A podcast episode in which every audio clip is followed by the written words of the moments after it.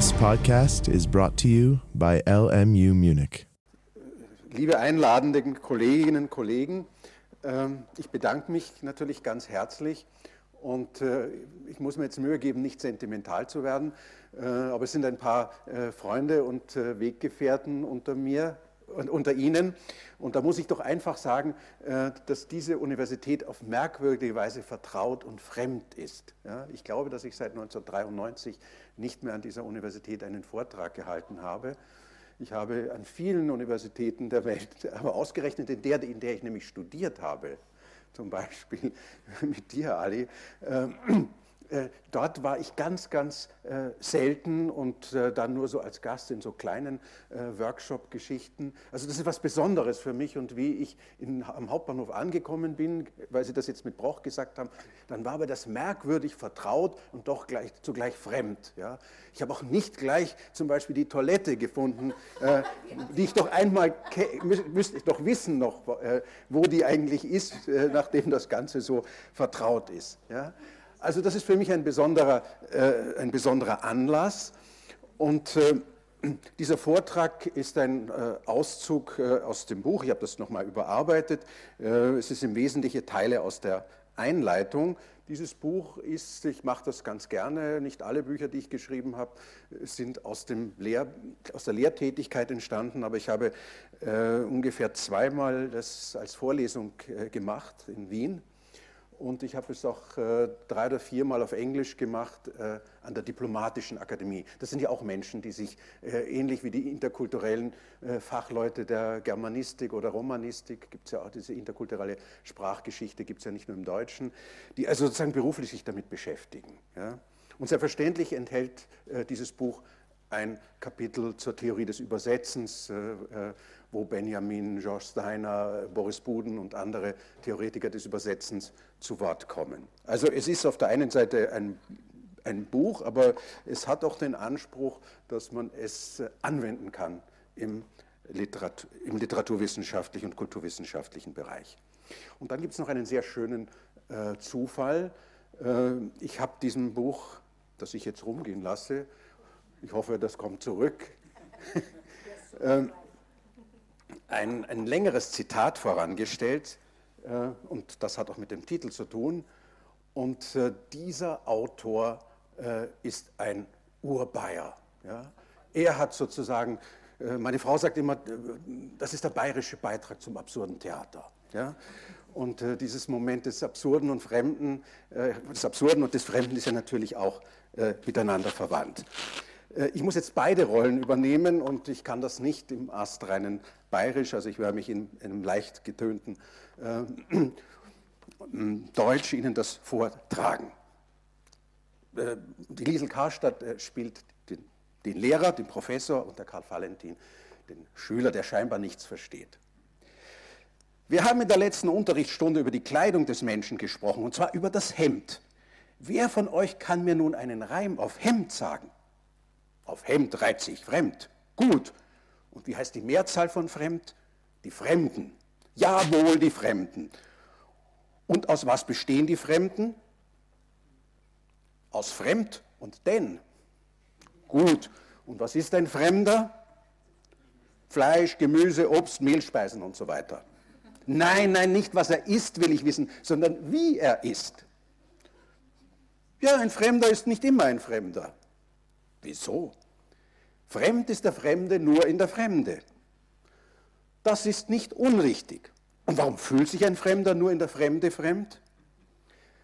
Weil jeder Fremde, der sich fremd fühlt, ein Fremder ist, und zwar so lange, bis er sich nicht mehr fremd fühlt, dann ist er kein Fremder mehr.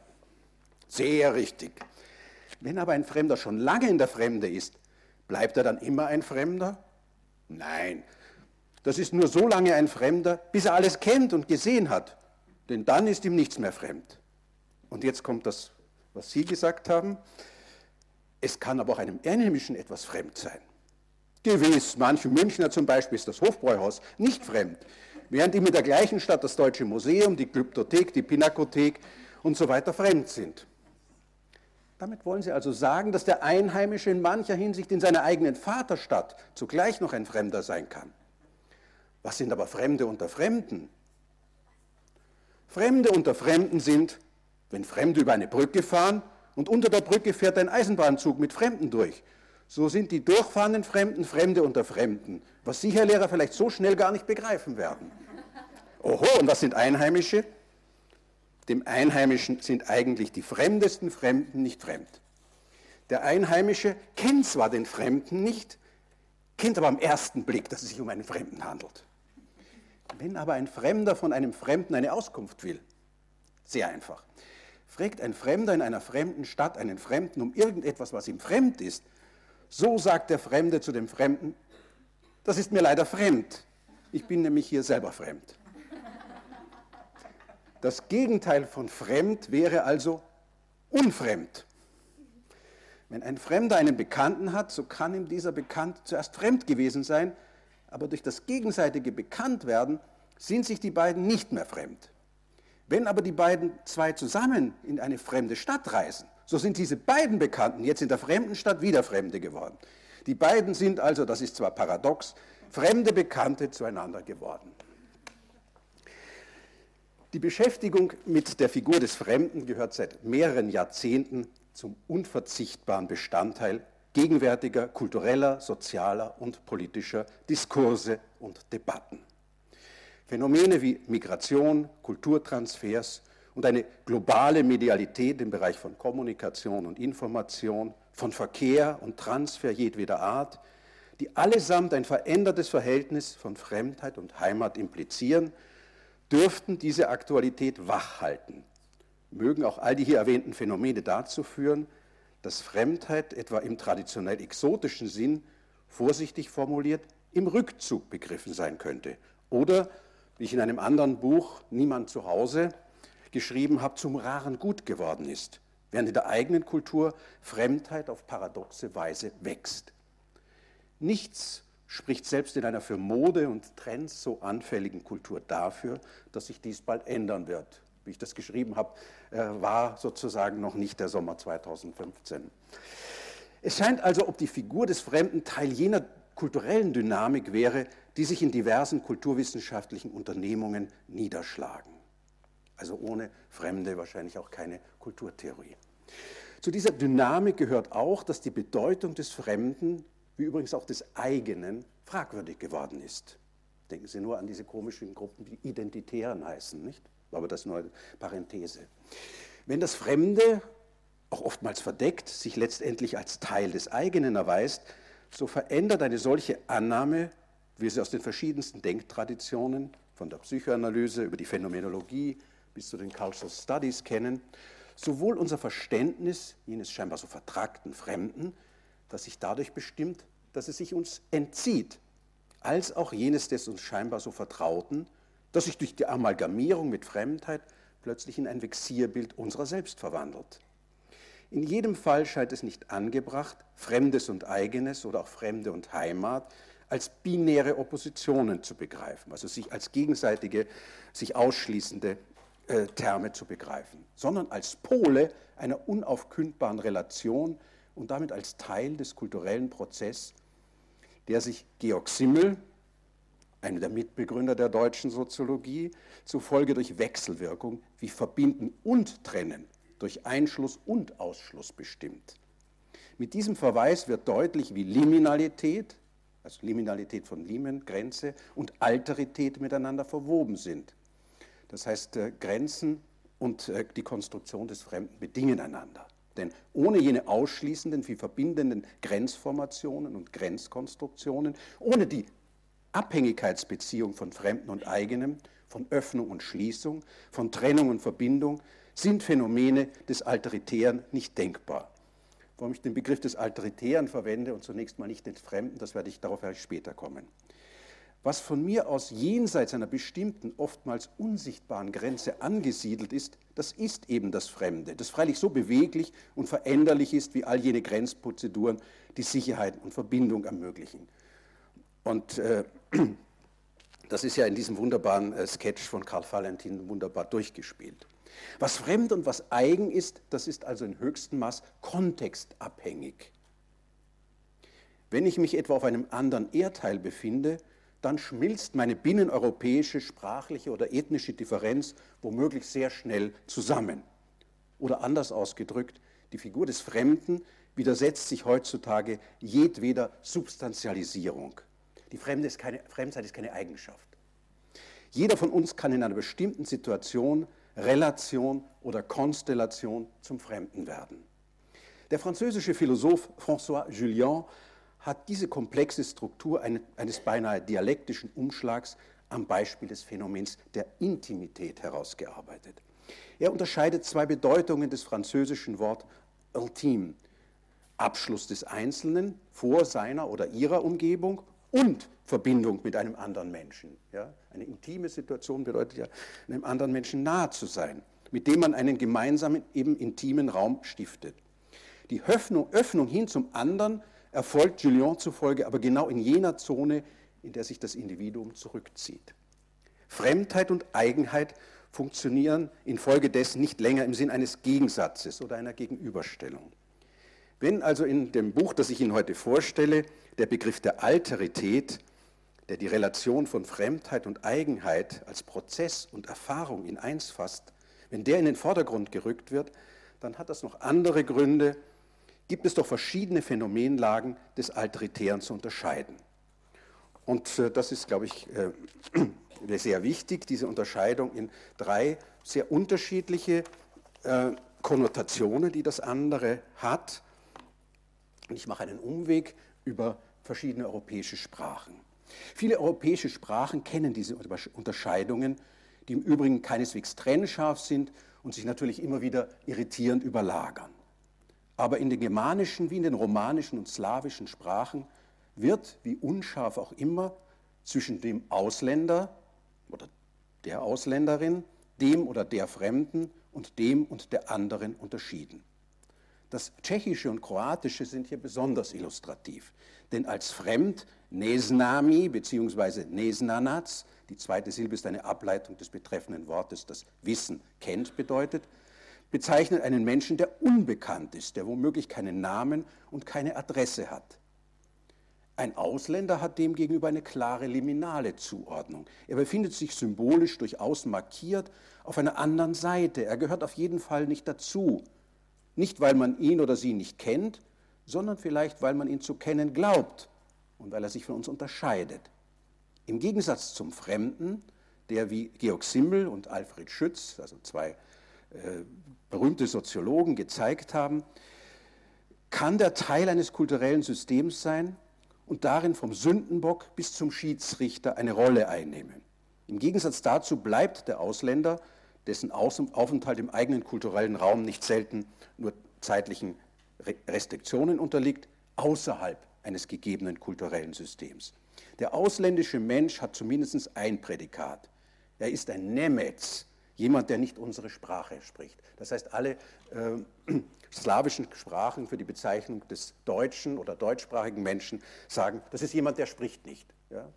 Das ist natürlich sehr ethnozentrisch äh, gedacht. Das ist so ganz ähnlich wie mit den Barbaros. Äh, wahrscheinlich auch diejenigen, die äh, Erststudierende sind oder Erstsemester sind, äh, kennen diese Geschichten.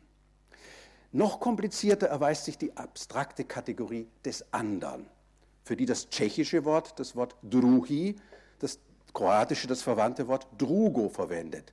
Das ist in der Nebenbedeutung einfach der, die das Zweite als Konnotation in sich trägt. Das ist etwas ganz anderes, als wenn ich sage, dass jemand ist unbekannt. Ja? Er ist der Zweite. Da kommt zum Beispiel auch so eine Figur wie, wie die Doublette hinein. Ja? Er ist der Zweite. Ja?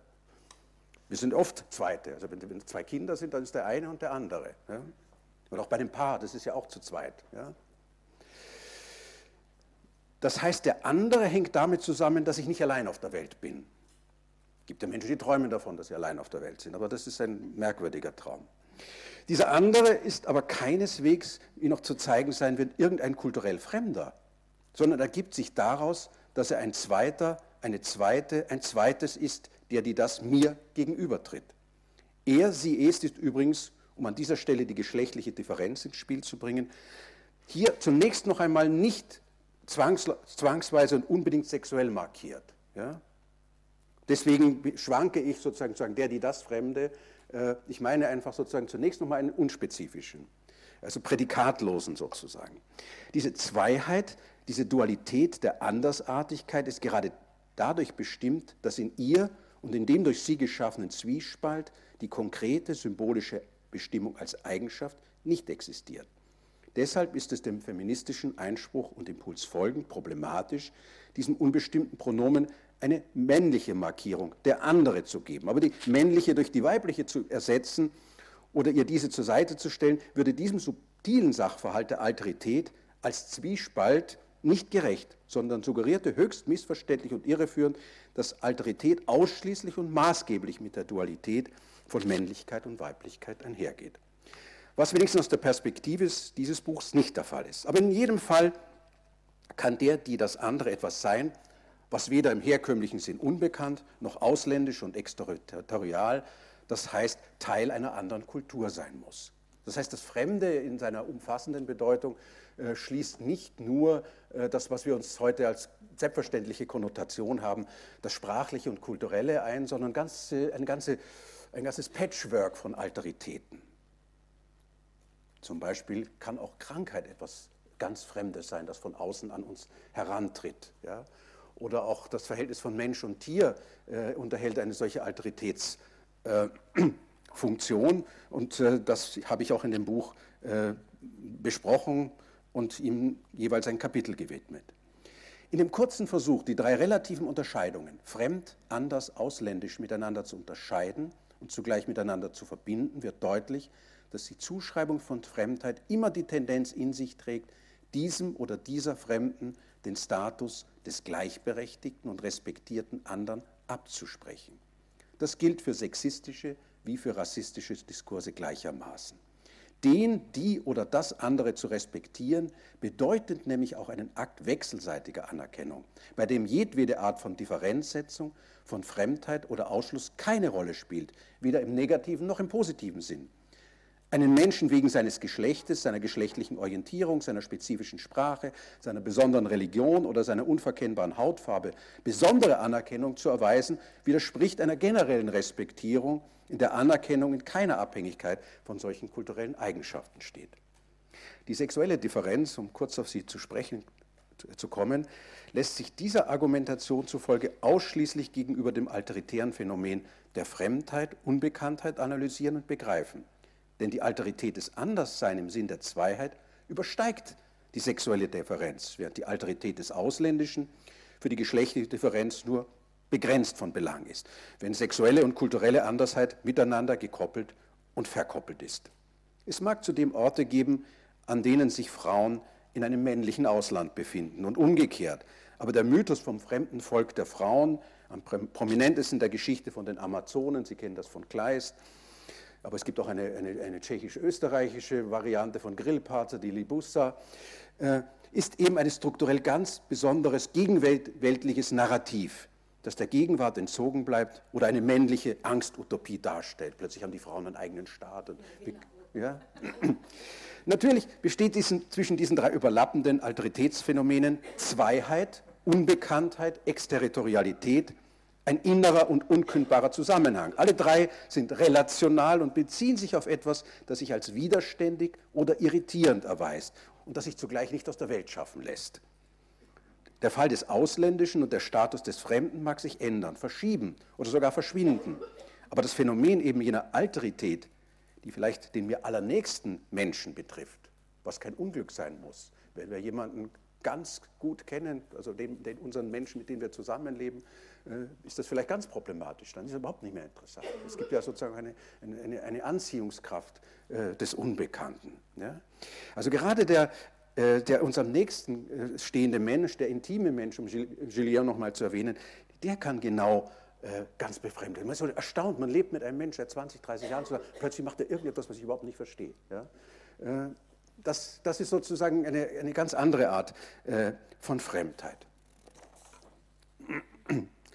Die Alterität, das Buch ist auch ein philosophisches Buch, ist philosophisch gesprochen die ontologische Voraussetzung für eine Ethik, die nicht einfach Anwendung von bestimmten Normen und Werten ist, sondern sich im Sinn eines Subjekt-Subjekt-Verhältnisses fassen lässt, das philosophisch gesehen basal ist. In der Begegnung mit dem anderen vollzieht sich jenes Moment der Annahme des Fremden und anderen, das zugleich Selbstannahme bedeutet. Also Fremde anzunehmen bedeutet in einem gewissen Sinn immer auch einen Akt der Selbstannahme, jedenfalls im gelungenen Sinn.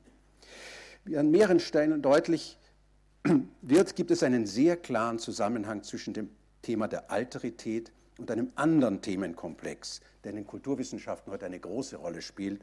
Ich habe mehrere Seminare an der Universität Wien darüber gemacht, dem sogenannten Spatial Turn, ja, der spatialen Wende, der Hinwendung zu, Phänomen des, zu Phänomenen des Räumlichen. Die Rede ist von der Liminalität, ohne die die Diskussion über räumliche oder auch raumzeitliche Phänomene nur schwer denkbar ist. Diesen Bezug zwischen der Produktion des Fremden und der Konstruktion von Grenzen möchte ich etwas systematischer festhalten. Bekanntlich ist der Rahmen, der Simmel, der hat ja so zwei, dreiseitige äh, so Mini-Essays geschrieben, die eigentlich, äh, da steckt unwahrscheinlich viel drin. Also vorher ist kein Mensch auf die Idee gekommen, über einen Bilderrahmen einen Aufsatz zu schreiben. Warum soll man über einen Bilderrahmen einen Aufsatz schreiben? Ja?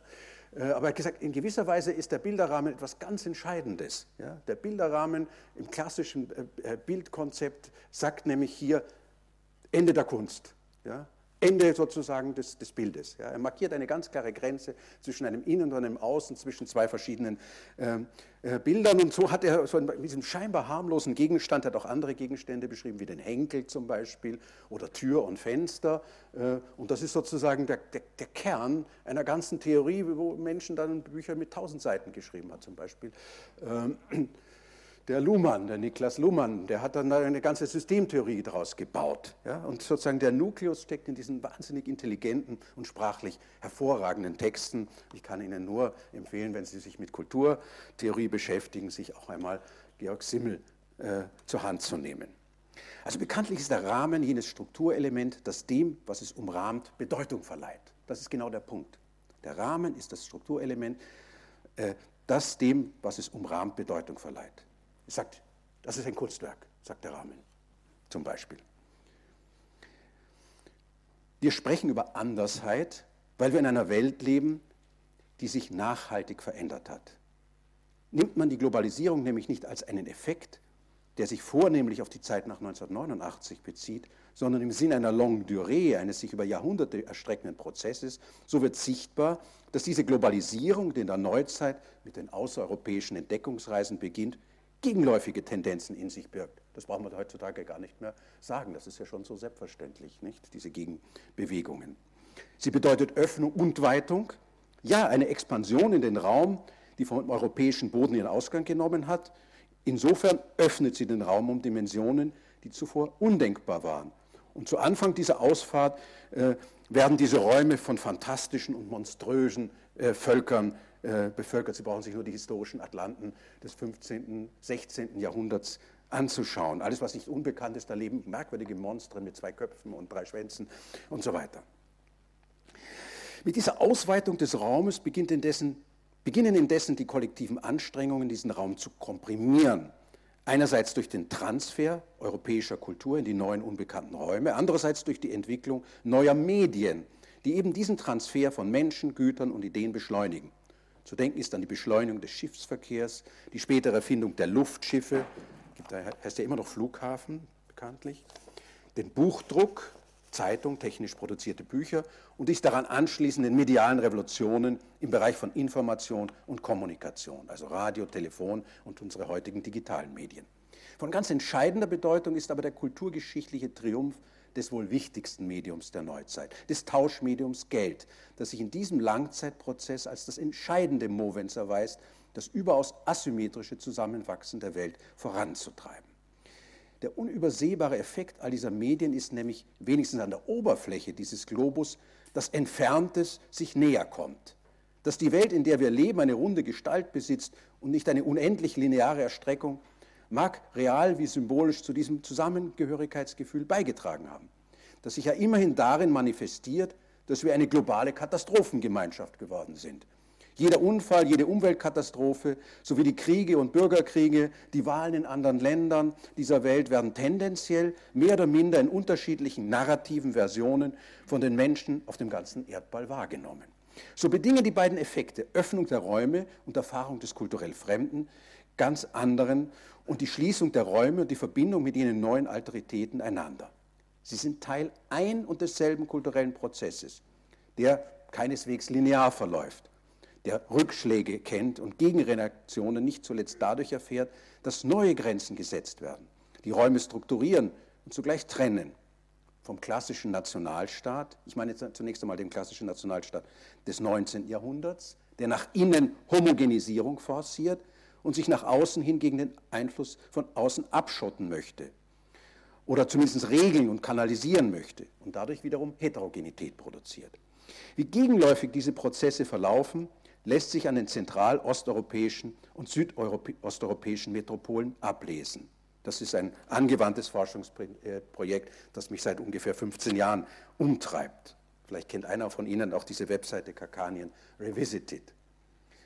Keine von ihnen, weder Wien noch Budapest, weder Prag noch Belgrad, weder Zagreb noch Triest, weder Thessaloniki noch Vilna, waren sprachlich, ethnisch oder religiös homogen. Sie sind es erst infolge des Ersten und Zweiten Weltkriegs beziehungsweise durch die Ereignisse um und nach 1989 geworden.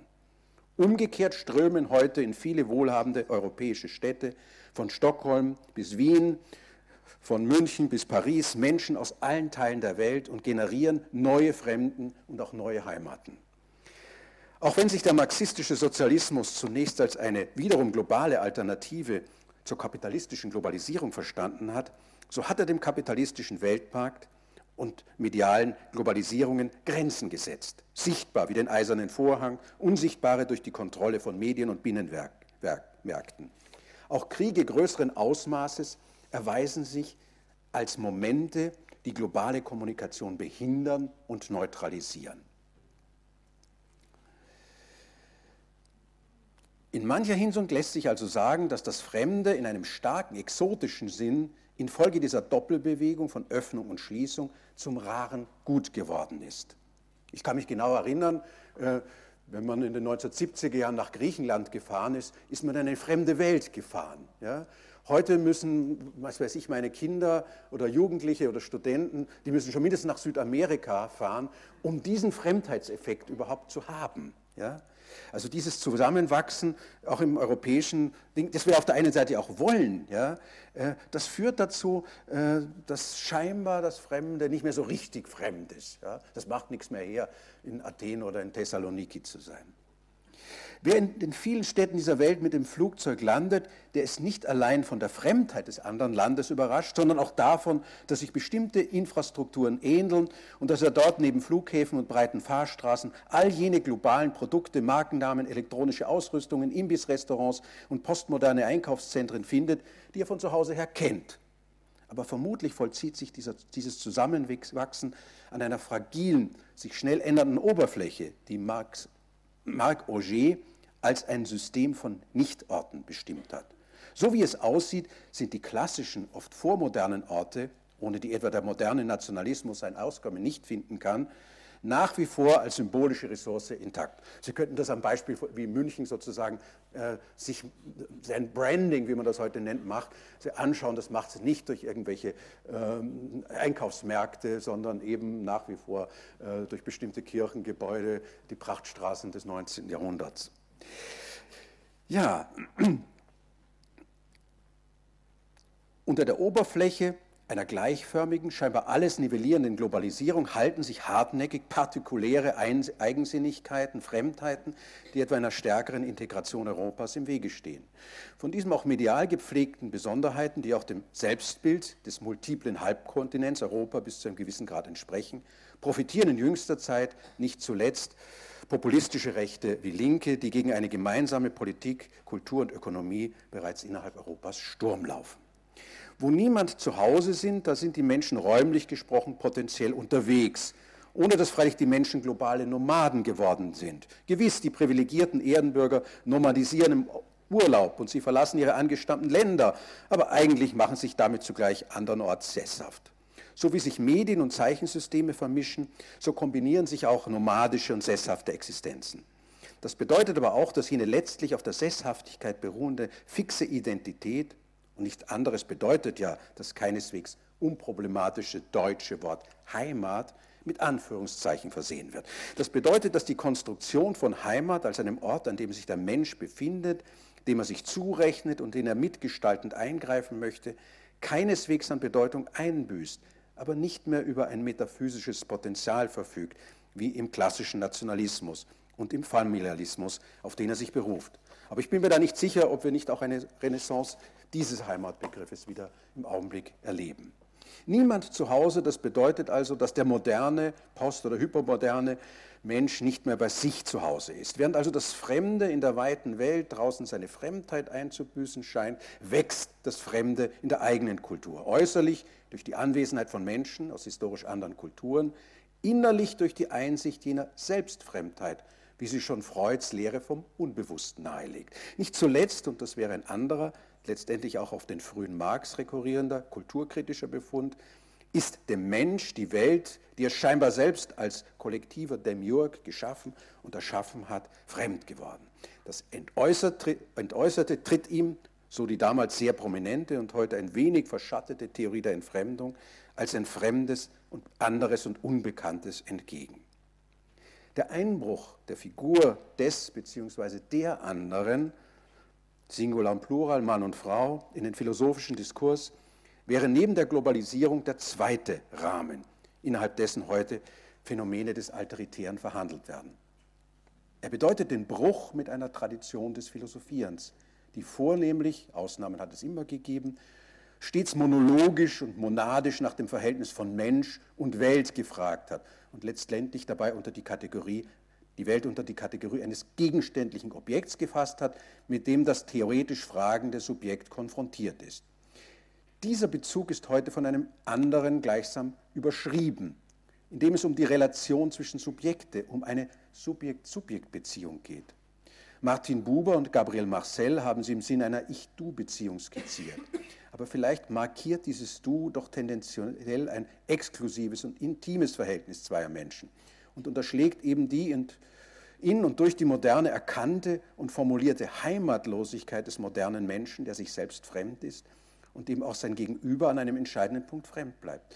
Insofern beginnt der Diskurs der Alterität, der mit der französischen Nachkriegsphilosophie beginnt, tatsächlich erst, als dieses Gegenüber in einem schillernden und vieldeutigen Sinn mit dem Epitheton des anderen versehen wird. Also die Namen, die ich Ihnen liefern könnte, die auch in dem Buch vorkommen, die ich nicht ausführen kann, sind zum Beispiel Jean-Paul Sartre oder Emmanuel Levinas nur zwei von einer ganzen Reihe französischer Philosophen. Der Blick auf die beiden Rahmungen unseres Themas, Globalisierung einerseits, Alterität im philosophischen Sinn andererseits, macht deutlich, dass diese Überlagerungen sich wechselweise, wechselweise produktiv beeinflussen, ohne doch theoretisch und kategorisch ident zu sein.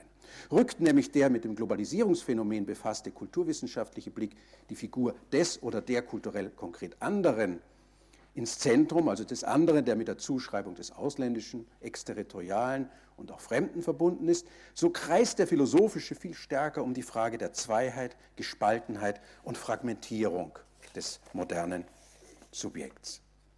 Die Fremdheit, die sich dabei auftut, unterscheidet sich prinzipiell von der traditionellen Angstlust vor anderen fremden Kulturen. Mit Angstlust beschreibe ich sozusagen eine, eine ambivalente Haltung, die wir zum kulturell Fremden äh, haben. Ja? Strukturell löst sie ebenfalls Angstlust aus, aber sie entzündet sich nicht an der kulturellen Fremdheit eines Menschen, sondern an der Tatsache, dass es ein unübersteigbares Moment an Fremdheit in der Vertrautheit in uns und auch im Hinblick auf unsere Nächsten gibt. Dass wir nichts übersteigen vermögen, dass wir im Sinn einer nachtraditionellen Ethik aber produktiv entfalten können. Also die scheinbar schlechte Nachricht, äh, das ist sozusagen das Prinzip Hoffnung, enthält sozusagen auch eine produktive Möglichkeit der Entfaltung eines anderen Verhältnisses zum anderen und damit auch zu sich selbst. Es gibt, wie der Verweis auf Simmel schon gezeigt hat, eine ältere, aber stets erneuerte soziologische und sozialwissenschaftliche Diskursschicht, die den anderen vornehmlich in seiner gesellschaftlichen Funktion begreift, und zwar höchst paradox, wie Sie sehen werden. Und dabei zumeist zwischen stratifikatorischen und funktionell differenzierten Gesellschaftskonstruktionen unterscheidet. Da Sie keine Soziologen sind, erkläre ich das ganz kurz. Äh, unter stratifikatorischen meint man Ständegesellschaften, also statische Gesellschaften, wo jeder seinen Ort hat, seinen Platz hat, ja, wo es übrigens auch fixe Kleiderordnungen äh, gibt. Manche vormodernen Gesellschaften heute erinnern uns daran. Ja. Und es gibt auch die Sehnsucht, da, da, da, zurückzukehren. Da hat jeder seinen, seinen Ort, wo er nicht fragen muss, wo er hingehört, sondern sagt, du gehörst dahin, du dahin und du dahin. Das gilt natürlich für die Geschlechterbeziehungen, das gilt für die Generationsbeziehungen, das gilt auch für das Verhältnis von äh, Mehrheit und Minderheit. Also statische Gesellschaften, stratifikatorisch ist nur ein etwas hochgeschraubter äh, Terminus technicus, der in den Sozialwissenschaften gebräuchlich ist. Und funktionell differenzierende Gesellschaften, Arnaud, äh, das ist sozusagen von Luhmann her gedacht, Gesellschaften, die sind ausdifferenziert, da gibt es Parallelwelten, Parallelkulturen, wenn es gut geht, dann äh, funktionieren die relativ friedlich nebeneinander, äh, wobei das nicht unbedingt sein muss. Wir sehen auch, wenn ich jetzt auf die Gegenwart komme, dass diese Parallelwelten auch in Gegenwelten umschlagen können und zum Beispiel zu heftigen politischen Polarisierungen führen können. Und äh, dann, unter Paradox meine ich, auf der einen Seite schließt die äh, traditionelle vormoderne Gesellschaft auch die moderne Nationalgesellschaft den Fremden aus. Er ist eigentlich außerhalb des Systems. Ja? Aber das ist nur die eine, die eine Hälfte der Wahrheit. Indem er außerhalb steht, hat er eine bestimmte Funktion innerhalb des Systems. Ja?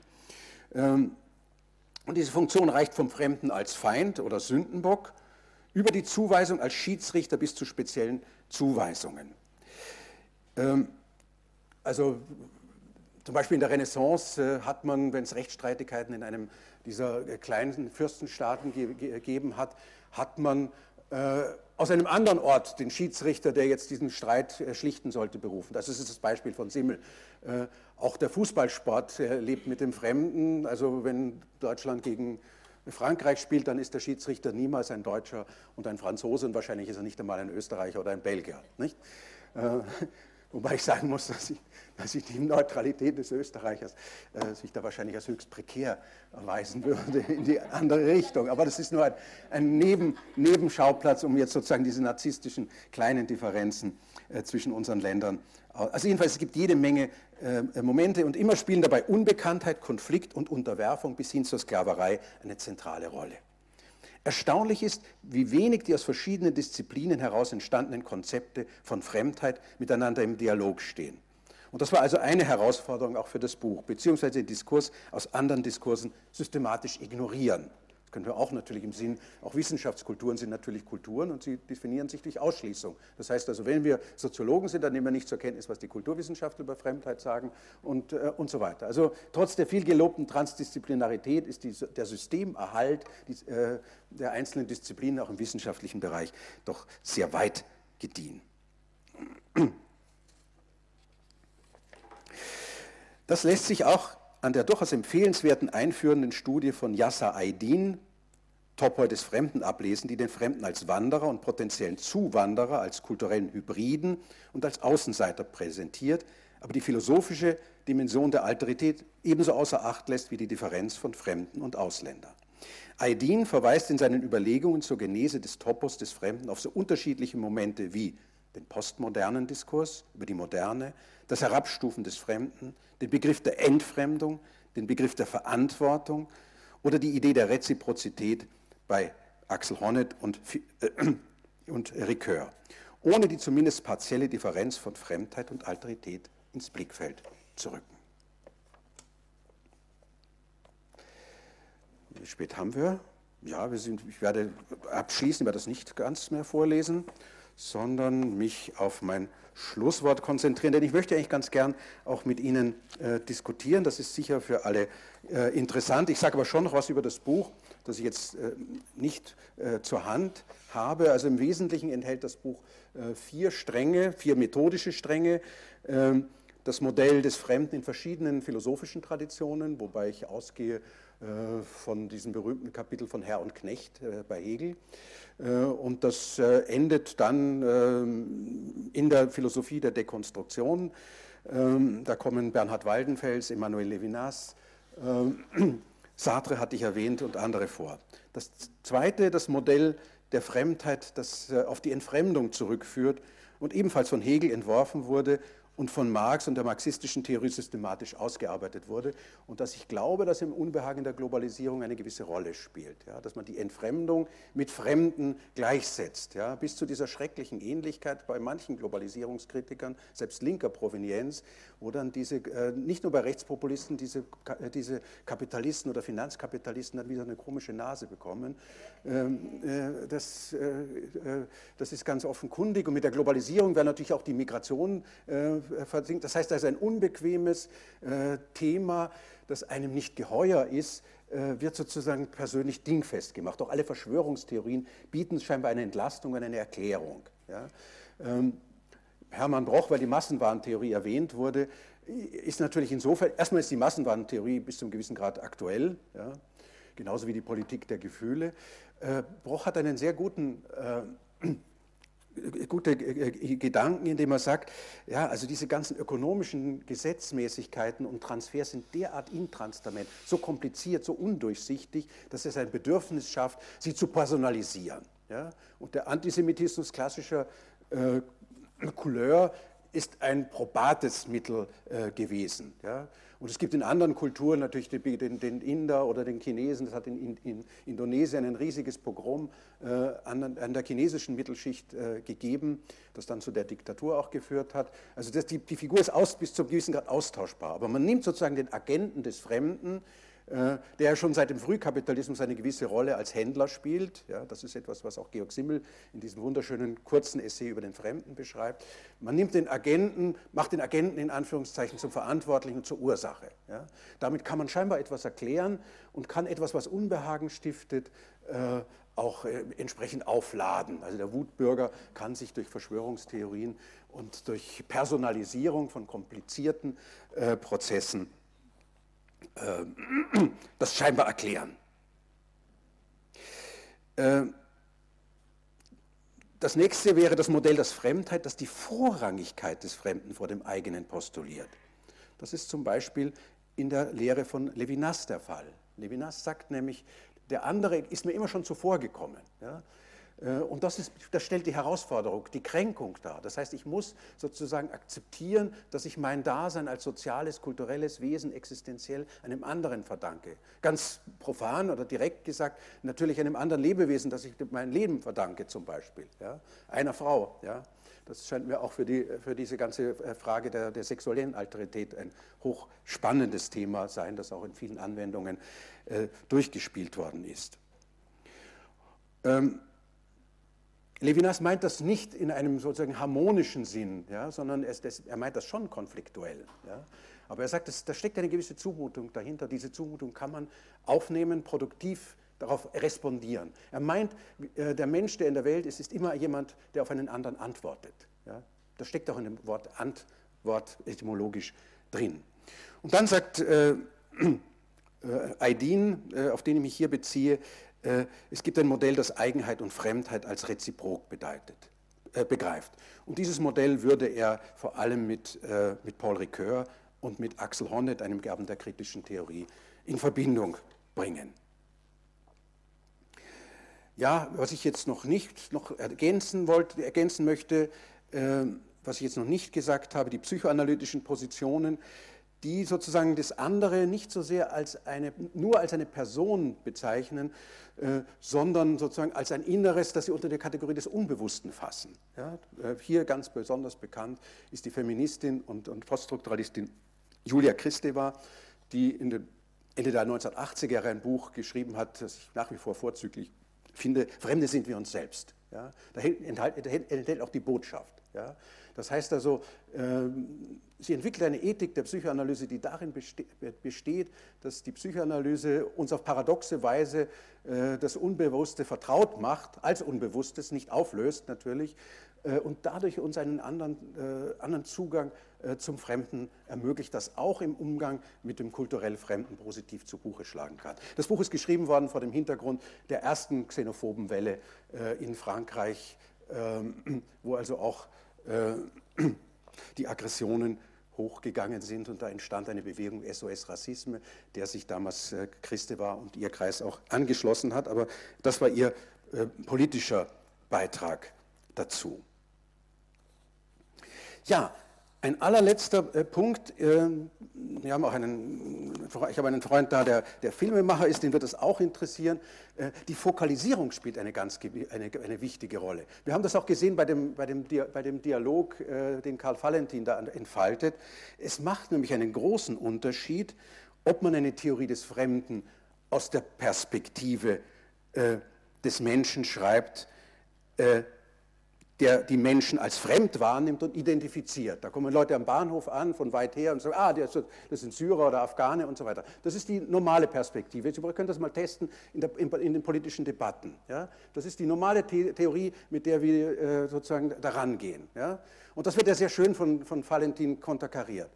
Äh, das Bedeutsame an, an Simmel und Schütz besteht meiner Ansicht nach darin, auch im Unterschied zu der modernen Systemtheorie, dass sie diese Geschichte aus der Perspektive des Fremden äh, darstellen. Ja? Als erster vielleicht systematisch in einer wunderbaren Geschichte, die auch vorkommt, äh, äh, ist das natürlich bei Chamisso der Fall. Ja? Auch, auch Chamisso beschreibt diese Fremdheitserfahrung. Äh, da geht es um einen Mann, ich weiß nicht, wer, das, wer diese wunderbare Geschichte kennt. Äh, da geht es um einen Mann, der scheinbar ist das ein Art Teufel, den trifft er bei einer Gesellschaft, wo er der Einzige, niemand kennt er, niemand kennt ihn und er tauscht seinen Schatten ein und er läuft als schattenloser Mensch äh, durch die Welt. Ja. Der Schatten ist ein sehr kompliziertes, äh, interessantes Phänomen, der aber hier gleichnishaft für Identität steht. Ja. Also vor dem Fremden fürchtet man sich auch, weil man selber nicht seine Identität, seinen Schatten verlieren möchte. Ja. Also der, der flößt einem auch Angst ein, weil man sozusagen nicht der Fremde sein möchte. Das ist nochmal ein ganz besonderer äh, Punkt. Und geschildert wird das aber aus der Perspektive der Figur. Ja.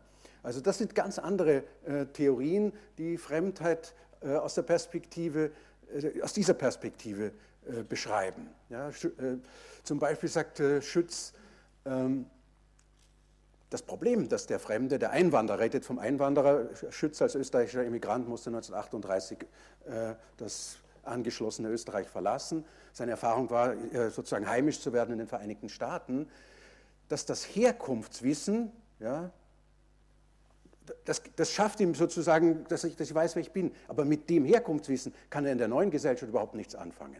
Und da muss ich mühsam sozusagen die Codes äh, der neuen Gesellschaft aneignen, äh, um nicht dauernd außerhalb zu stehen. Also er beschreibt genau diesen, diesen Prozess äh, des Kennenlernens und zeigt, wie kompliziert das ist. Ja? Ich kann das nur bestätigen. Ich habe ich hab drei Jahre in einem europäischen Nachbarland, in dem Vereinigten Königreich gelebt. Ich habe ungefähr zwei Jahre gebraucht, um zu verstehen, wie kommunizieren die Menschen miteinander. Und selbst äh, in zwei sprachlich so benachbarten Ländern wie Deutschland und Österreich sind die Kommunikationsformen der Menschen und damit auch die Codes äh, ungeheuer verschieden. Ja?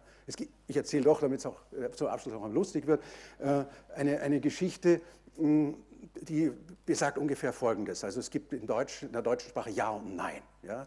Und im Deutschen Deutsch bedeutet Ja, Ja und äh, Nein bedeutet Nein. Im österreichischen Deutsch äh, gibt es das Nein nicht, aber es gibt sieben Ja's, aber nur ein Ja bedeutet Nein.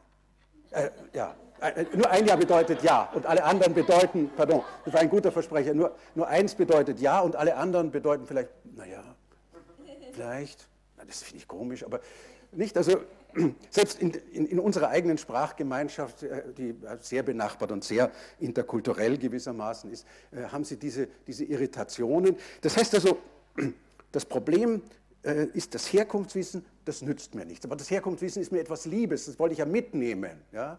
Und auf der anderen Seite muss ich mir das andere aneignen. Das heißt, äh, ich bin in einer ganz äh, schwierigen und dummen Situation. Und selbst als Tourist, wenn man länger in einem Land äh, ist, wird einem das so gehen, dass man sich mühselig das denkt, kommt sich vollkommen dumm vor, warum die, warum die, warum die Subway vorbeifährt, weil man nicht darauf geachtet hat, wie das Subway-System im Unterschied zum Wiener U-Bahn-System funktioniert und so weiter. Also das wäre die zweite Perspektive. Und dann gibt es natürlich noch eine dritte äh, Perspektive, ähm, die wird wahrscheinlich auch ein, äh, der wird auch ein, ein Filmemacher äh, spielen oder spielen wollen. Das ist der Zuschauer. der Zuschauer kann ja auf diese Situation sehr verschieden reagieren und auch dazu gibt es in dem Karl Valentin-Sketch einige Beispiele. Ja, damit wollte ich es eigentlich äh, bewenden lassen. Ich habe hab sowieso Ihnen äh, 55 Minuten äh, Zuhören zugemutet und möchte Sie ganz herzlich einladen, äh, zu diskutieren. Und äh, Meine Kollegin Eniko Datsch, mit der ich, mich, der ich auch nochmal persönlich ganz herzlich danken möchte, ist so liebenswürdig und wird die Moderation übernehmen.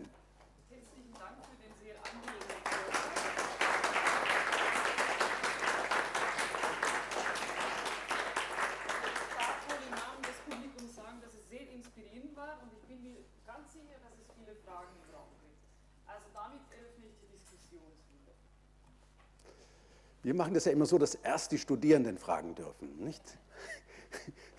Aber das, das ist vielleicht doch zu, zu steil, aber.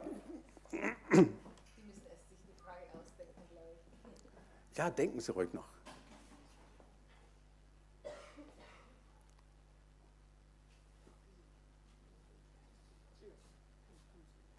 Ja, bitte. Ja, dann gebe ich vielleicht den Studierenden noch ein bisschen Pause. Vielen Dank äh, für diesen grandiosen Überblick über äh, Fremdheitstheorien. Es waren ja sehr zahlreiche Fremdheitstheorien. Äh, wenn ich das richtig sehe, ich will nur zwei kleine Bemerkungen machen. Also ein gemeinsames dieser Fremdheitstheorien ist ja doch das Nicht-Identische, die Absetzung von binären Mustern, von normativen Ordnungsmustern nur die schlichte Bemerkung dazu, es ist ja doch eigentlich erstaunlich, wie wenig das im öffentlichen Diskurs eine Rolle spielt. Das ganze Staatendenken beruht auf dem Modell Wir und die anderen. Nehmen Sie solche Begriffe wie Leitkultur oder äh, Parallelgesellschaft, da haben wir genau diese binären Muster. Das ist die eine Bemerkung. Die andere, da hätte ich eine ganz kleine Differenz. Beim Schlemiel bin ich gar nicht so sicher, ob der Schatten das äh, tonangebende Identitätsnarrativ ist viel ausschlaggebender erscheint mir, erscheinen mir die sieben Meilenstiefel. Die sieben Meilenstiefel, und da haben wir natürlich ein transitäres Moment, sind ja eigentlich der Glücksbringer in der Erzählung. Die Identität, auf der schon äh, Thomas Mann so umgeritten ist, alle wollen die nationale Identität zurückhaben. Wenn man die Vorrede zum Peter Schlemiel liest, dann heißt es gerade Farewell to Vaterland und die sieben Meilenstiefel sind das Glück. Ja, danke. Ja, also zwei Fragen. Das eine nach dem, nach dem Binären und das andere bezieht sich auf den Peter Schlemiel. Das ist die Hauptfigur in äh, Chamissos wunderbarer Geschichte, die auch diesen Titel äh, trägt. Und die Frage war, sind jetzt die sieben Meilenstiefel wichtiger oder der Schatten? Ja? Ähm, ist ein bisschen schwierig. Ich weiß natürlich nicht, wie viele von Ihnen diese Geschichte kennen. Ich meinte, im interkulturellen DAF-Unterricht ist das sicher wahrscheinlich eine Leitgeschichte, die Sie äh, kennenlernen wollen, wollen, sollen, können. Ich beginne mal mit dem, mit dem ersten, mit dem Binären. Das ist vollkommen richtig. Ja. Ich habe vergessen zu sagen, dass ich kein äh, Dekonstruktivist bin, aber an manchen Punkten von der Dekonstruktion etwas halte. Ja. Ich denke, dass die Dekonstruktion eine, äh, nicht nur eine Theorie ist, die diese äh, Binarität in Frage stellt. Ja. Äh, das hat sie nicht als erste getan, sondern sie ist eine Erbin dessen, äh, was ich als Alteritätsphilosophie in, Frankreich beschrieben habe. Äh, und sie entwickelt auch eine, eine, eine, Lesart von Texten, die es uns möglich macht, auch Texte nicht homogen, nicht oppositionell, nicht ausschließlich äh, zu lesen, sozusagen fremde Stellen zuzulassen. Ja? Also das ist vollkommen richtig. Ähm, die meisten die meisten Theorien, ob sie sozusagen von der Philosophie, von der Psychoanalyse und in gewisser Weise auch von der Soziologie herkommen, äh, stellen diese Binarität in Frage. Sie stellen sie schon rein auf der funktionalen Ebene in Frage, indem sie nämlich höchst äh, ja, irritierend sagen, äh, wir brauchen den Fremden, um uns selber zu organisieren. Und deswegen ist die Frage des unaus also unhintergehbaren Fremden und unserer Beziehung, wie wir das organisieren, äh, eine Frage, die nicht im Sinn dieser binären Opposition zu lösen ist. Also selbst dieser funktionalistische Ansatz hat dieses binäre Moment und das Indiz dafür ist das Paradoxon. Und äh, bei der alteritären Philosophie, die von der Vorgängigkeit des anderen ausgeht, das heißt, äh, dass unsere sogenannte Identität immer eine gespaltene, eine fragmentierte ist, ist das ja auch ganz klar. Und ich denke, dass dieser Kultur, deswegen habe ich diesen, diese, ich meine, ich finde diese Identitären äh, politisch höchst ungemütlich und unerfreulich, aber äh, symptomatisch und analytisch sind die ganz, ganz interessant. Ja?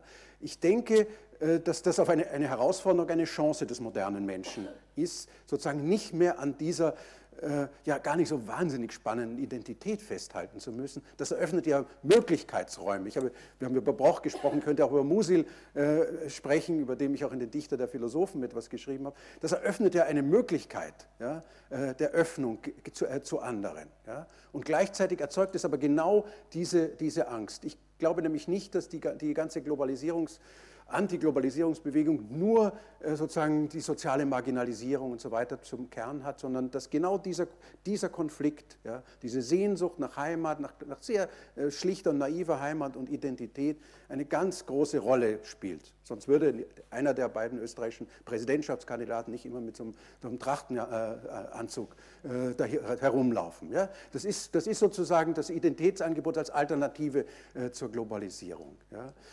Und was die Politik betrifft, äh, diese, diese, Auseinandersetzung mit, mit den, ich sage es jetzt mal auch ganz konkret, weil ich der Meinung bin, dass auch Universitätsprofessoren äh, äh sich äh, auch intellektuell und politisch äußern können. Äh, das Schwierige ist äh, sozusagen ein differenzierten Umgang mit einem Problem, dass man sagt, ja, das macht, das macht Probleme, äh, diese Probleme kann man lösen, das kann man, kann man differenziert sehen. Ähm, man muss nicht alles toll finden, was die, was die mitbringen, aber mit einer solchen differenzierten aber letztendlich positiven Haltung kommen sie politisch ganz schwer durch, weil Politik äh, immer noch binären Optionen, nämlich Ja oder Nein. Ja? Das, den, Scherz, den ich erzählt habe äh, über Österreich, ist natürlich, hängt natürlich mit der Geschichte oder erzählten Geschichte des Landes zusammen. mit dieser Selbstbild, wir sind eine diplomatische Nation. Ein Diplomat wird so lange wie möglich versuchen zu verhindern, Nein zu sagen, weil er dann die Angst hat, es ist zu. Ja? Denken Sie an die Diskussion im Augenblick, äh, sollen wir jetzt Ja oder Nein zu Erdogan sagen? Da sagen, da sollte man Türen offen lassen. Ja? Das, das ist genau diese Geschichte. Ja? Aber äh, die, die, die, normale Politik funktioniert nach diesen binären Oppositionen und befindet sich in einem prinzipiellen äh, ähm, Widerspruch. Und ob sozusagen eine Politik möglich ist, ja, die so, sozusagen nicht binär operiert, ja, ich will nicht sagen, das ist unmöglich, ja, dann wäre ich, äh, wär ich zu defetistisch. Ja. Aber zumindest ist es schwierig. Ja. Das heißt, die Politik müsste lernen, äh, das zu machen. Und sie hätte das tun können in den Jahren 2015, 16, die wir jetzt erlebt haben. Also das Buch, das wollte ich noch dazu sagen, das Buch wurde nicht geschrieben äh, wegen dieses Jahres 2015, äh, das ja auch Europa verändert hat, sondern das war schon ein langes Projekt. Äh, aber dann kam der Verleger und sagte, ja, wann bringst du denn das Buch jetzt endlich raus? Das ist so aktuell und so weiter. Äh, aber noch einmal gesprochen, ich denke, äh, das ist etwas, was länger äh, braucht, dass auch die Politik und Gesellschaftsbereiche differenzierter, nicht mehr binär äh, äh, denken. Das Zweite fällt mir leichter. Ja? Das war auch, war, auch, war auch, sehr nett von Ihnen, das noch einmal aufzugreifen. Ich sehe nämlich hier keinen binären Gegensatz zwischen den Meilenstiefeln und dem, der Schattenlosigkeit. Zunächst äh, bezeichnet diese, diese Schattenlosigkeit ja nur den Preis. Ja? Das heißt, niemand geht mit ihm eine soziale Beziehung ein. Erst finden die Frauen den ganz fesch und wohlhabend und sagen, na ja, ganz gut aussehen, aber dann entdecken sie, äh, der hat keinen Schatten und dann laufen die, äh, er findet keine Freunde. Also das ist sozusagen der Preis, das ist sozusagen die Außenseiterstellung des Fremden, die beschrieben wird. Und diese Außenseiterstellung bringt aber ihn dazu, ja, dass er schon in Bewegung ist. Bevor er die sieben Meilenstiefeln dann eintauscht gegen diesen Glück Glückssäckel, ist er ja schon sozusagen eine in Anführungszeichen nomadische Existenz.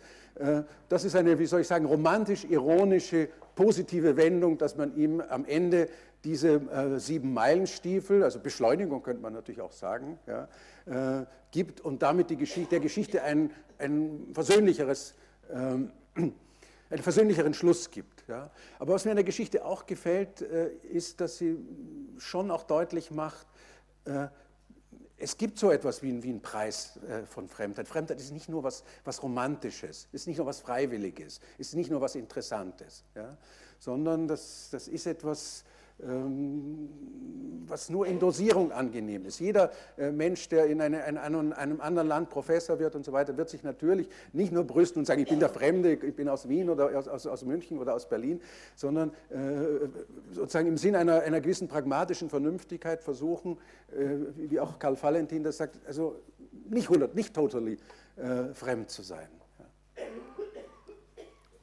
Vielleicht habe ich von daher sozusagen das das Problematischere betont und sie das Positive.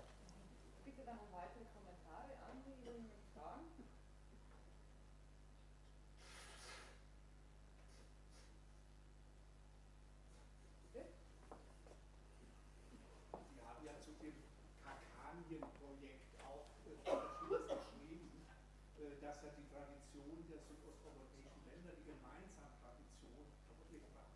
Vielleicht könnte man da auch noch mal ein bisschen klarstellen, dass es da also nicht nur Unterschiede gibt und nicht nur das andere, sondern dass da eben dann aus dem äh, anderen sozusagen dann Gemeinsamkeiten entstehen, Vermischungen entstehen und so weiter. Könnte man das ein bisschen deutlicher machen, gerade für die historische Kultur in, der, in dem Bereich doch sehr wichtig wäre. Ich danke Ihnen ganz herzlich für diese Frage. Äh, also es geht um die Frage, äh, ich habe 2002 ein Projekt Kakanien Revisited gestartet. Das waren insgesamt zwei ja, zwei bis vier, fünf Forschungsprojekte, die daraus entstanden sind, also Folgeprojekte. Es gibt jetzt ein Projekt, das an der Universität Zagreb angesiedelt ist. Und der Ausgangspunkt äh, dieser Geschichte war, wegzukommen, noch einmal von diesen zwei sich ausschließenden äh, Sichtweisen. Die eine, die, ich, äh, die in Österreich sehr verbreitet war in den 80er, 90er Jahren, die so eher so nostalgisch war. Nicht? Sie so gesagt hat, da ist, da ist der Kaiser und der ist für alle und alle Völker sind gleich. Also diese, diese nostalgische im, im, ja, Bild, Bild der, der, Habsburger Monarchie. Und im Gegenzug sozusagen, wenn ich an die nationalen Geschichtsschreibungen nicht nur in Tschechien denke, äh, der Völkerkerker und sozusagen die nationalistische Geschichtsschreibung. Und wir haben versucht, äh, ich war zu dem Zeitpunkt in, in Birmingham Professor, äh, diese Ideen der Cultural Studies, der Postcolonial Studies äh, ja, möglichst kreativ, nicht eins zu eins äh, anzuwenden und ein etwas anderes Bild zu entwerfen und diese Frage von Homogenität und Heterogenität zu thematisieren. Bekanntlich waren die Feindseligkeiten äh, Ende des 19. Jahrhunderts im Gefolge des Nation Building, das ja schon vor dem Zusammenbruch der Monarchie stattgefunden hat, nicht unbeträchtlich. Äh, auch darüber haben wir geforscht. Aber äh, gleichzeitig gab es eine, eine, merkwürdige Gemeinsamkeit in der Verschiedenheit. Ja? Und es zeigt im Gegensatz sozusagen zu dem Herderismus des 19. Jahrhunderts, dass es auch kulturelle Gemeinsamkeiten geben kann äh, zwischen kleineren regionalen Kulturen, die nicht oder nicht vornehmlich auf der Sprache beruhen. Ja? Natürlich konnten die meisten Menschen in der Habsburger Monarchie äh, in irgendeiner Weise äh, Deutsch und viele der peripheren Räume, wo, es, wo andere Sprachen dominiert haben, da haben Teile der Deutschen auch schon vor dem Zusammenbruch der Monarchie jedenfalls so weit eine andere Sprache gesprochen, dass sie kommunizieren konnten. Aber das viel Interessantere ist, dass Kultur aus dieser Perspektive das Gemeinsame auch äh, darin besteht, was der T.S. Eliot The Whole Way of Life bezeichnen würde. Das heißt, die Art zu leben, zu bauen, zu lieben, äh, zu essen, äh, äh das, sind, das, sind, das sind ganz wichtige Momente. Ja? Ähm, und äh, die Geschichte dieses zentral- und südosteuropäischen Raums äh, unter diesem Aspekt ja, zu diskutieren, das hat relativ fruchtbare Ergebnisse gezeitigt. Ich selber habe ein Buch geschrieben über Josef Roth, der aus einer solchen äh, multiethnischen ähm, Region äh, kam, nämlich äh, Galizien, ähm, der leidlich Polnisch sprach, das weiß man. Ja, ähm, und äh, automatisch, wir bewegen uns ja heute in einem Raum oder immer noch in einem Raum, der sozusagen nicht wieder zu den alten äh, Herrschaftssystemen imperialen Zuschnitts zurückkehren möchte, äh, aber auch nicht sagt, äh, dass der Nationalstaat, wie er im 19. Jahrhundert erfunden oder konstruiert wurde, dass das der Weisheit letzter Schluss in der Geschichte ist. Und von daher denke ich, dass eine solche postkoloniale, postimperiale Perspektive ein neues Licht wirft, auch auf diese Regionen. Also wir haben ja schon gehört, dass morgen ein Workshop des IKS stattfindet über Kronstadt. Natürlich ist Kronstadt eine, äh, und Siebenbürgen eine solche äh, Region. Äh, natürlich ist die, ist die Bukowina, Galizien eine solche Region. Jedenfalls die Habsburger Monarchie ist insofern interessant, weil sie der Ort war, wo diese Nation Building besonders dramatisch gewesen ist, aber gleichzeitig war sie der Ort, wo auch die kulturelle Vermischung extrem groß gewesen ist. Und deswegen haben, haben wir gesagt, ja, also die Engländer kennen sich mit ihren Postcolonial Studies viel besser aus. Also es gibt ja diesen Slogan, Birmingham ist hier. Und dann haben wir gesagt, ja, aber das Material für eine kulturwissenschaftliche Annäherung äh, an solche Bereiche wie Literatur und Kultur dieser Länder, äh, da können wir sozusagen, da haben wir genug Material. Ja? Wir könnten noch zehn Forschungsprojekte äh, darüber machen. Also ich kann mich erinnern, äh, dass zum Beispiel zwei äh, Schüler von mir dann diese Millenniumsausstellung in, in Budapest äh, semiotisch analysiert haben. Ja? Was, da, was da passiert, was da an, an Eingrenzung, an Ausgrenzung äh, passiert und die Prozesse, die da stattgefunden haben, zum Teil in einer verblüffenden Analogie und Ähnlichkeit, äh, die werden durch eine solche, durch eine solche Perspektive eigentlich gestärkt. Ja?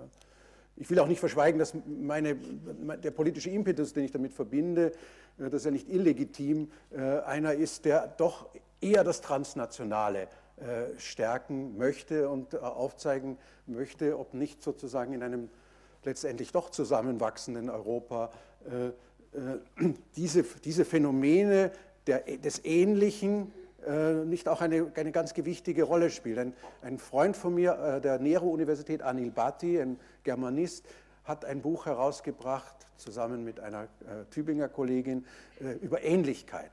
Ja? Also Ähnlichkeit ist tatsächlich, ist vielleicht nicht das Allheilmittel, aber Ähnlichkeit äh, thematisiert dieses Verhältnis von Differenz und Identität ganz anders. Ja? Und diese Ähnlichkeit, also ich spüre diese Ähnlichkeit schon, wenn ich von Wien nach Zagreb fahre, habe ich schon das Gefühl, ich bin in einer Stadt, die hat, die hat Ähnlichkeit. Ja?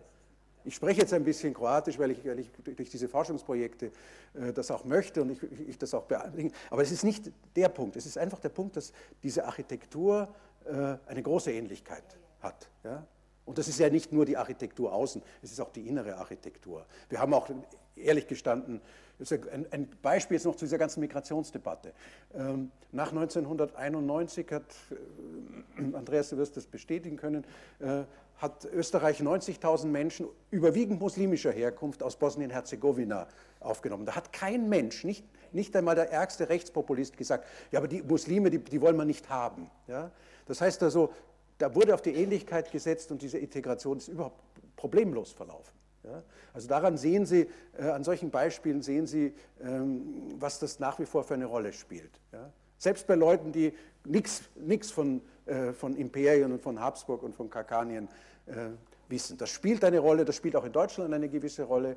Ähm, ähm, und von daher ist das wichtig, all diese Geschichten, die ja sehr einseitig zum Teil beleuchtet wurden, von allen Seiten nationalistisch beleuchtet worden sind, transnational zu beleuchten, im Hinblick auch auf den gegenwärtigen Horizont, in dem wir uns bewegen.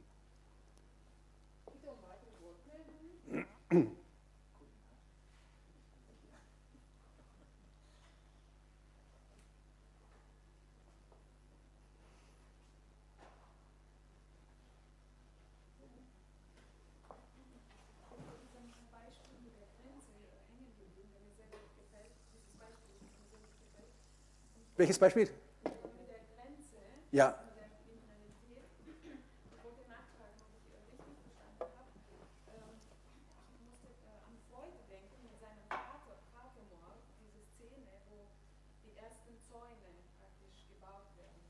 Mhm. Die Söhne oder die Mörder, die, die, die ersten Zäune oder also die ersten Grenzen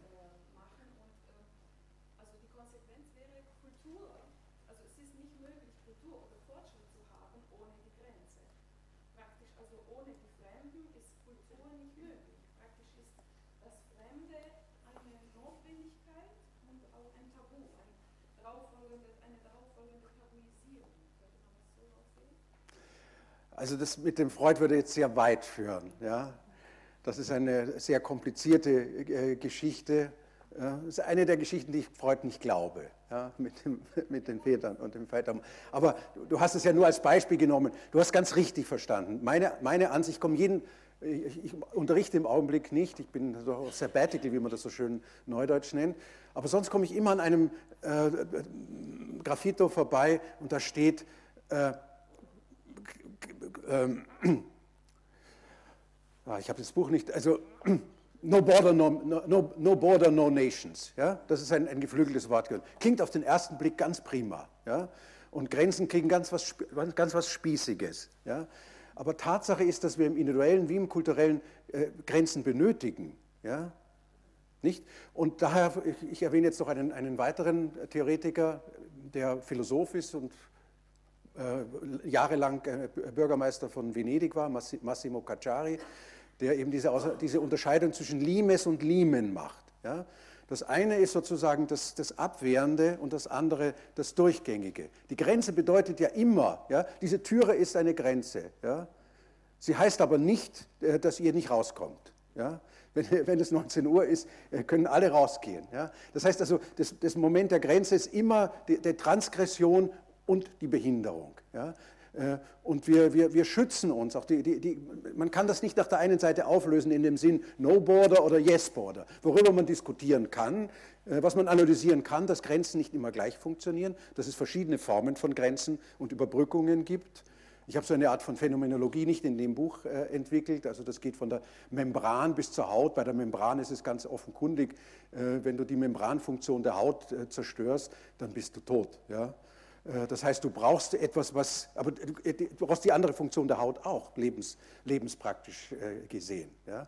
Also von daher denke ich, wir sollten eher darüber nachdenken, wie wir Grenzen gestalten, wie wir Grenzen auch überschreiten. Und wir sollten auch wissen, dass wir durch das Überschreiten der Grenzen vielleicht die Grenzen verändern, aber das Phänomen Grenzen überhaupt nicht abschaffen. Und dass das auch nicht in dem Sinn wünschenswert ist. Ja? Aber es ist eine, eine, eine, verselbstständigte Rhetorik, die natürlich im Diskurs der, der modernen Avantgarde, äh, der Kunst eine wahnsinnige Rolle spielt. Und da verstehe ich das auch. Ja? Das macht ja auch Spaß, ja? solche Grenzen äh, zu überschreiten. Ja?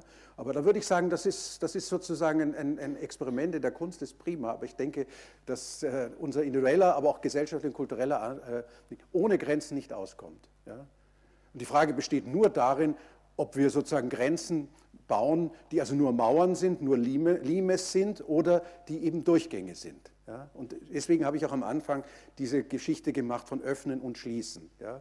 Äh, Kultur ist immer heterogen und es gibt aber immer die Gegentendenz. Das ist nicht was äh, völlig aberwitziges. Es ist also ein, ein merkwürdiger, oszillierender Prozess zwischen, zwischen Öffnen und Schließen. Ja? Und ähm, nochmal meinen, meinen Georg Simmel, der hat natürlich einen, einen, Aufsatz geschrieben über die Brücke und die Tür. Ja? Und gesagt, die Tür ist ein viel komplizierteres äh, Phänomen als die Brücke. Ja? Aber die, die, die Tür ermöglicht es uns, sozusagen bei uns zu sein und, und, und auch gleichzeitig aufzumachen. Ja? Noch raffinierter ist natürlich das Fenster, das man normalerweise nicht öffnet. Und das Fenster ist ja nicht umsonst äh, das Vorbild aller modernen Medien seit, seit, dem Fernsehen. Das ist ja alles so ein Fenster. Ja? Du musst nicht rausgehen. Ja? Die Öffnung ist nur virtuell, ja? was du reinlässt. Also jedenfalls, äh, das war, danke, das hat mir nochmal die Möglichkeit, und daran kann man auch sehen, äh, wie wir mit Grenzen umgehen, ähm, sowohl nicht nur mit unseren Grenzen, die wir setzen, auch mit den Grenzen von anderen. Das ist ja eine Dauerdiskussion. Wie wir gehen mit den Grenzen um, die bestimmte Migrationskulturen etablieren wollen. Akzeptieren wir die oder nicht? Oder äh, wie ist das? Das heißt also, das sind Grenzverhandlungen und nicht sozusagen diese, ab morgen gibt es keine Grenzen mehr. Ja? Ähm, das war die Grenze, die wir nicht haben wollten, war eben der eiserne Vorhang. Der eiserne Vorhang war eben nur ein, ein Limes im Sinn dieser, dieses römischen, der chinesischen Mauer oder wie immer. Ja? Aber was wir brauchen, sind äh, schon Kulturtechniken, wie gehe ich mit der Grenze um. Ja? Man kann sich das auch auf einer e-, e-, individuellen Ebene vorstellen. Ja? Äh, eine, eine, eine, Beziehung zwischen einem Paar kann nur funktionieren, meiner Ansicht nach, äh, wenn die ganz genau die Grenzen des anderen ausloten und dann sieht man natürlich sofort, dass die Grenze, das Physische ist nicht das Entscheidende. Ja? Die Grenze ist ein viel trickreicheres Phänomen, dass ich durch diese äußeren Grenzen denke, dass ja, ich möchte mein eigenes Zimmer haben oder wir haben einen gemeinsamen Schrank, aber da möchte ich mindestens die Hälfte und meine Kleider sollen auf der Seite sein und deine sollen auf der Seite. Ich will das nicht, dass das alles vermischt ist. Ja? Ähm, also nur, nur Beispiele aus, aus, aus, alltäglichen Diskussionen über Grenz, Grenzverhandlungen. Ja? Also das, das, ist ganz wichtig, das, das zusammenzusehen. Deswegen hatte ich auch am Anfang gesagt, diese Fremdheit gehört mit dem Spatial Turn natürlich zusammen. Noch jemand? Noch weitere Fragen? Ja, bitte. Ich möchte gerne bei der Grenze bleiben. Ja. Und nehme den Bilderrahmen als Grenze. Mhm.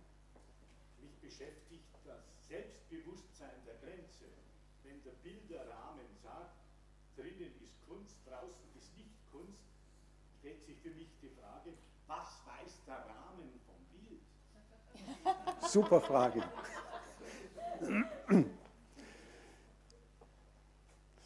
Da steckt viel kulturelles Wissen dahinter. Der Rahmen ist eine Kulturtechnik, den eine Kultur geschaffen hat. Ja? Genauso wie, eine, wie sozusagen die Avantgarden des, 19, des späten 19. und 20. Jahrhunderts gegen diesen Rahmen angerannt sind. Die haben gesagt, no border. Ja? Die Kunst soll überall sein. Steht schon, der, weil die Romantik erwähnt wurde, in dem 116. Athenäumsfragment wird das programmatisch äh, zum ersten Mal, wenn ich das richtig sehe, verkündet. Äh, das soll alles entgrenzt werden. Da steckt ein hohes Versprechen drin. Überall soll Kunst sein. Die ganze Welt soll Kunst werden. Auch die Staatskunst soll äh, Kunst werden. Damit haben wir keine guten Erfahrungen gemacht, finde ich. Ja. Bin, ich da, bin ich dagegen. Ja. Bin dagegen, dass, Künstler, dass wir Künstler als äh, Politiker bekommen, vielleicht als Alternativ. Sie sind mir genauso suspekt wie die Rechtspopulisten oder Linkspopulisten. Ja. Nein, also der Rahmen hat dieses kulturelle Wissen, ja, und das, äh, es geht ja nicht um den, um den Rahmen, es geht um, um die Kulturtechnik, die, die, die, Bezüge, die dahinter stecken. Also das, da ist ein Kontext gesetzt worden. Ja. Systemtheoretiker würden sagen, äh, es geht ja nicht nur um den Rahmen, sondern das Museum ist ja auch so ein Rahmen, nicht? Das heißt, alles, was im Museum ist, ist Kunst. Ja? Das, das, das, ist ja bis zum, geht nicht mehr ausgereizt worden. Nicht? Marcel Duchamp, der nimmt dieses Urinoir, dieses, dieses äh, industriell verfertigte, stellt es 1917 in diese, in diese Ausstellung äh, und sagt dann, das ist Kunst, weil es, es ist innerhalb dieses Rahmens. Ja? Und gleichzeitig ist es natürlich ein Kunstwerk, das den alten Rahmen der Kunst äh, zerstört. Auf der anderen Seite, durch die Hintertür kommt es wieder rein. Ja? Denn wenn das irgendwo draußen stehen würde, würde der nächste äh, äh, Containerfahrer das mitnehmen und sagen, jetzt hat jemand stehen gelassen, äh, das ist Müll. Ja? Also ob etwas Müll oder Kunst ist, hängt vom Rahmen ab. Ja? Und das ist, ein kulturell, das ist ein kultureller Kontext. Insofern steckt ein tiefes äh, Wissen drin. Ja?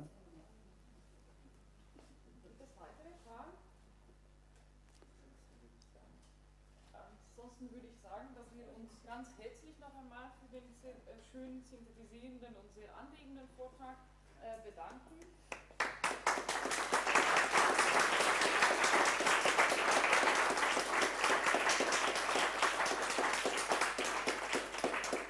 Ja, ich bedanke mich, wie sich das gehört, auch bei meinem Publikum und hoffe, es war ein, ein heterogenes Publikum, das hatte ich erwartet. Deswegen äh, hoffe ich, dass äh, jeder von und jeder von Ihnen etwas mit